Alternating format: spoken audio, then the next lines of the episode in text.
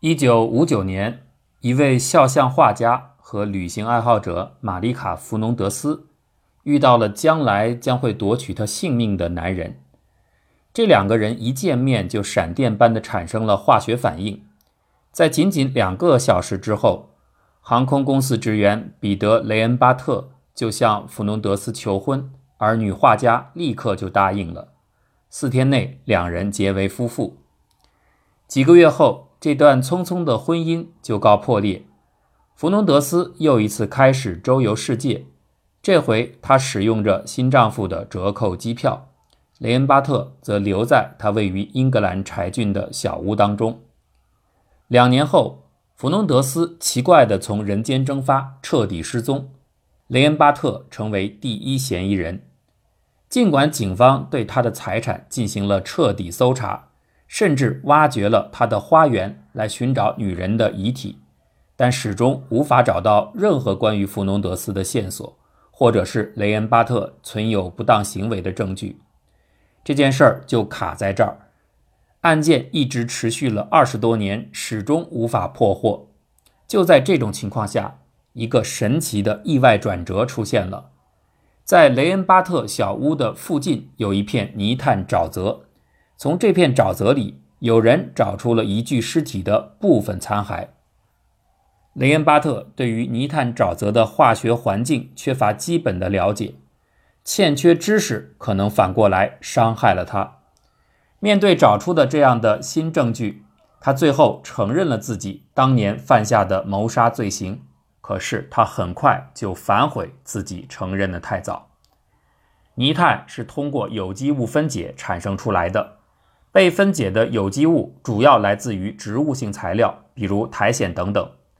当泥炭藓在湿地当中积累到一定程度，足以形成沼泽时，泥炭层会变成酸性。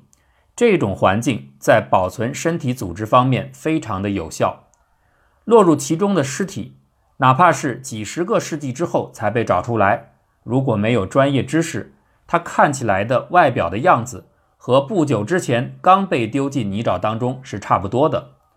故此说，当你看到一个中世纪农民打扮的遗骸从这样的沼泽里被打捞起来时，你其实很难分辨得清，这究竟是公元前四百年的一个古老祖先，还是几年前。身着古代服装进行角色扮演游戏的现代人，雷恩巴特不知道这一点。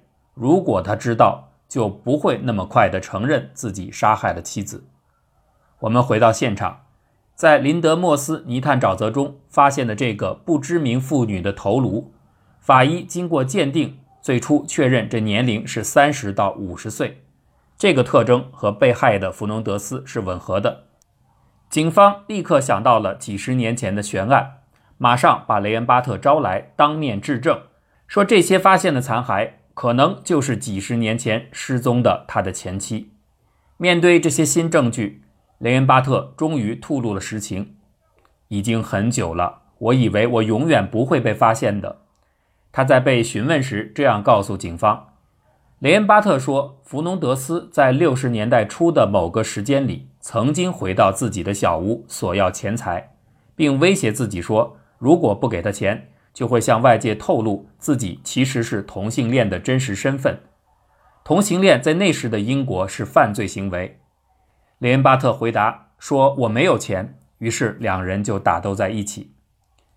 有些东西在我体内沸腾着，雷恩巴特这样陈述道。他用力抓住女方的身体，使劲地摇晃，直到他停下来的时候，才意识到自己已经掐死了对方。我很害怕，无法清晰地思考。我唯一想到的就是得把它藏起来。连巴特这样说。他在试图烧掉尸体之前，先用斧头将其肢解。当发现这不起作用时，就把尸体带到附近的沼泽扔了进去。二十年前的悬案，现在看起来终于真相大白了。可是故事到这里并没有结束。首席调查员探长乔治·阿伯特一直为一件事情感到困惑：如果这发现的确实是弗农德斯的头，那么他身体的其余部分又在哪儿呢？怎么会找不到呢？于是他把头骨送到了牛津大学进行进一步的鉴定，结果却令人大吃一惊。通过探测年技术，这颗头颅实际上可以追溯到罗马时代。检察官马丁·托马斯在法庭上说，头骨在泥炭沼泽中保存了十六个世纪，这显然和玛丽卡·雷恩巴特，也就是弗农德斯，没有任何关系。但最大的讽刺就是，正是这个古老的未明头颅，竟然直接导致了案件的破获以及罪犯的详细供述。那么，在这样的转折情况下，雷恩巴特会怎么做呢？他在得知了这个消息后，就立马试图撤回自己的供认，但是为时已晚。听到所有情况的陪审团花了三个小时，最终认定他犯有谋杀罪。直到今天。弗农德斯的真正遗体仍没有找到。